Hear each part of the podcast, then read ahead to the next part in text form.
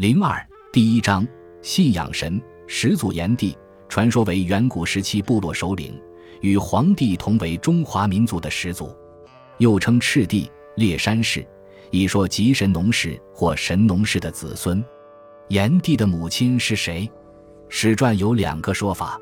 第一个说法，其母为有交氏，《国语晋语》记载：西少典氏取于有交氏，生黄帝、炎帝。黄帝以积水成，炎帝以江水成。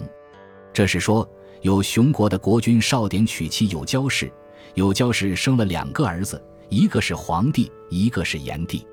黄帝成长于积水之滨，炎帝成长于江水之滨。于是，黄帝为姬姓，炎帝为姜姓。第二个说法，相传其母名女登，女登一日游华阳，被神龙绕身，感应而孕。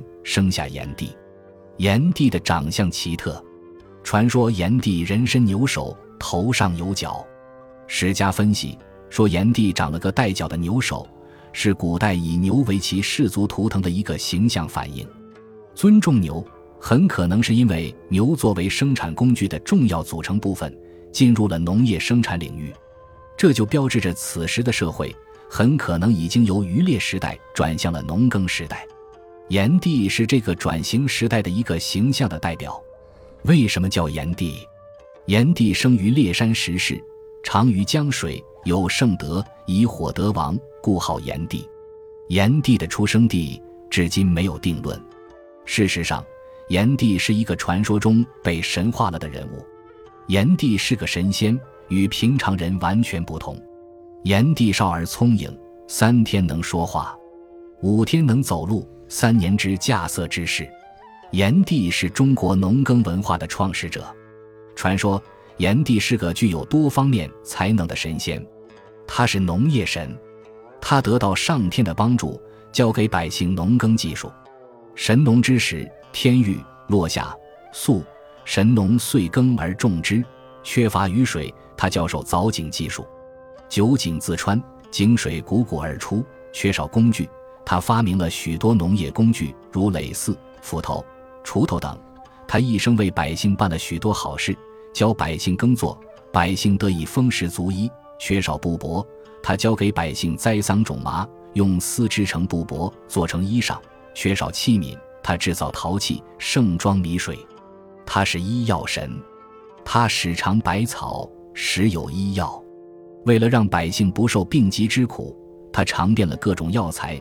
以致自己一日中毒七十次。为了纪念他，中国最早的一部药物学著作就命名为《神农百草经》。他是乐器神，他发明了五弦琴，给百姓带来了快乐。炎帝是中国先民集体智慧的集中体现。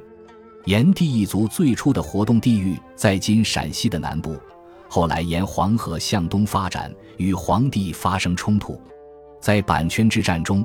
炎帝被黄帝战败，炎帝部落与黄帝部落合并，组成华夏族，所以今日中国人自称为炎黄子孙。炎帝晚年巡游南方时，积劳成疾，不治身亡。一说为发现草药，因尝百草，不幸而死。炎帝陵位于湖南省株洲市炎陵县城西十七公里的鹿源镇境内。关于炎帝神农氏安葬地的记载。最早见于晋代皇甫谧撰写的《帝王世纪》，炎帝在位一百二十年而崩，葬长沙。宋罗密传入史记述的更具体，认为炎帝崩葬长沙茶乡之尾，时曰茶陵。据地方史料《陵陵县志》记载，此地西汉时已有陵。西汉末年，陆林赤眉军兴，一人担心乱兵发觉，遂将陵墓夷为平地。唐代。佛教传入陵前建有佛寺，名曰唐兴寺。虽然佛教传入，但陵前仍时有奉祀炎帝。炎帝陵自宋太祖乾德五年（九百六十七年）建庙之后，迄今已有千余年历史。随着历代王朝的兴衰更替，炎帝庙也历尽沧桑，屡建屡毁，屡毁屡建。宋太宗太平兴国年间（九百六十七至九百八十三年），宋太宗降旨。将鹿原碑炎帝庙移于茶陵县城南五里处。此后二百余年，朝廷官府祭祀炎帝神农氏的活动，均在茶陵县城南炎帝祠庙进行。以后历代历朝，炎帝陵屡毁屡建。改革开放后，炎帝陵又重新修建。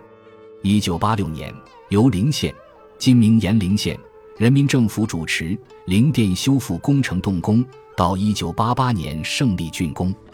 重修后的炎帝陵殿，规模较前稍有扩大。整个建筑占地面积三千八百三十六平方米。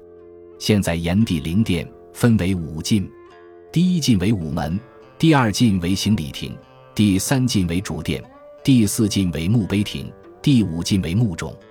殿外修复了永丰台、天使馆、鹿园亭等附属建筑，整个建筑金碧辉煌、重檐翘角，气势恢宏，富有民族传统风格。